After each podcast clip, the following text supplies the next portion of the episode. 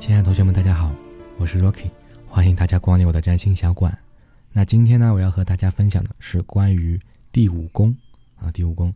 那在前几期节目当中，我们也有反复和大家去强调过，一二三宫呢，按照四象限法，它代表的是什么？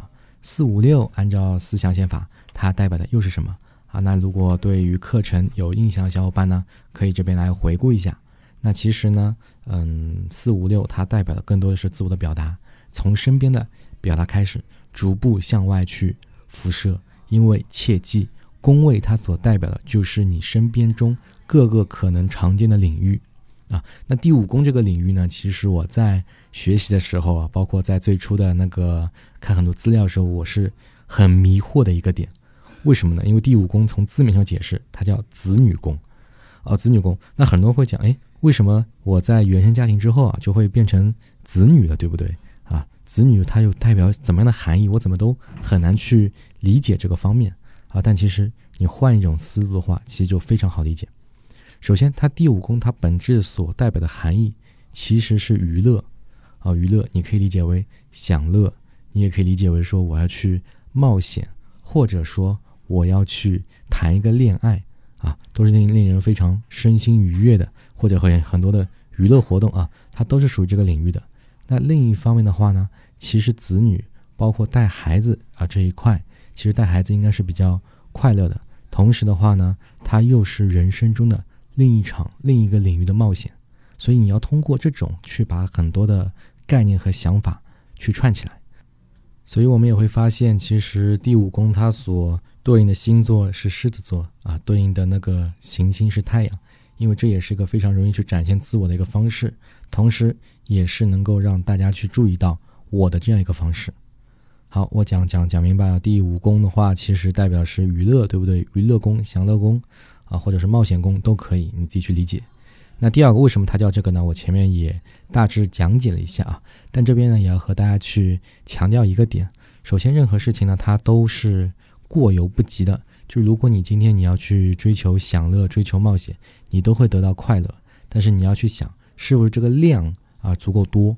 如果呢你过了这个量啊，那你可能就会变成是一种灾难了啊。比如说我小赌怡情，大赌伤身，我沉迷于此的话，我就会难以去拔出来。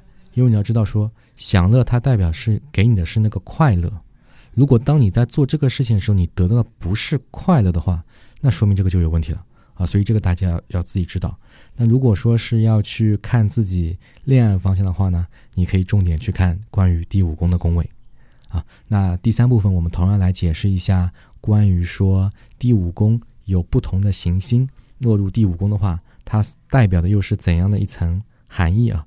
首先太阳就不说了，太阳是第五宫的一个代表的一个行星，所以第五宫如果是太阳落入第五宫的话呢，那它的第五宫的能量会特别强大啊。他可能就会不断的去寻找娱乐啊，去寻找惊喜，然后呢，在这种沟通、这种活动中去展现自我。因为呢，在你想从小到大，我离开家庭之后，我来到了小的圈子里面。最早圈子是什么？就是身边的朋友，对不对？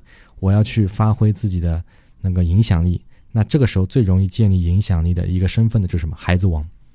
我带领大家一起去玩啊，我把很多新奇的想法带给大家。大家会特别崇拜我，会让我感觉特别的舒服，啊，这个是为什么说第五宫是代表这一方面。那如果是月亮方面的话呢？那你要知道说，月亮是代表内心的一个潜意识，但是第五宫代表的是娱乐嘛，对不对？那这个两个怎么连？其实很简单，首先你想一下，我在潜意识里去寻找娱乐，或者说我用娱乐的方式去把我的潜意识表达出来啊，那有可能这个就非常喜欢画画、写剧本。或者是说我用一种实际的东西去表达出来。我举个非常简单的例子，小时候呢，我们都会去看一些动画片。假设我们看的是变形金刚，那这个就很有意思。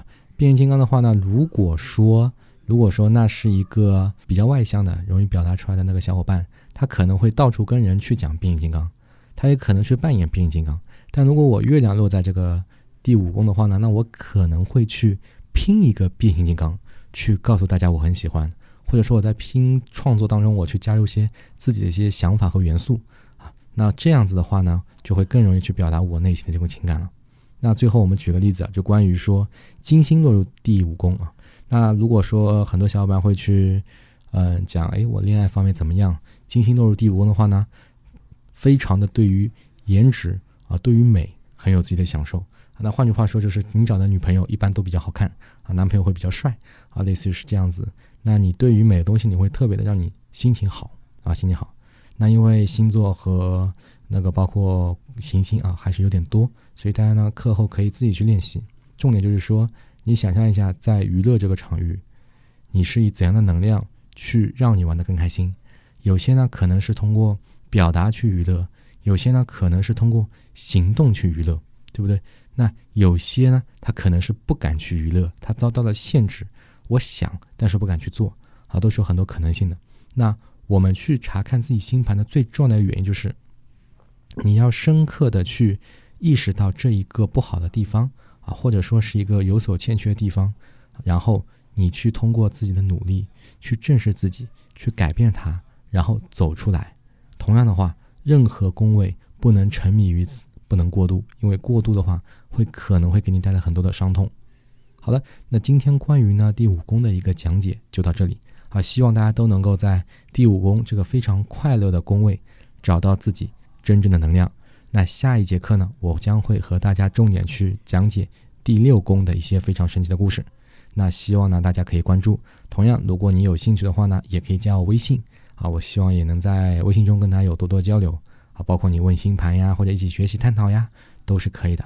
好，同学们，那今天的课程就到这里，我们下期节目再见。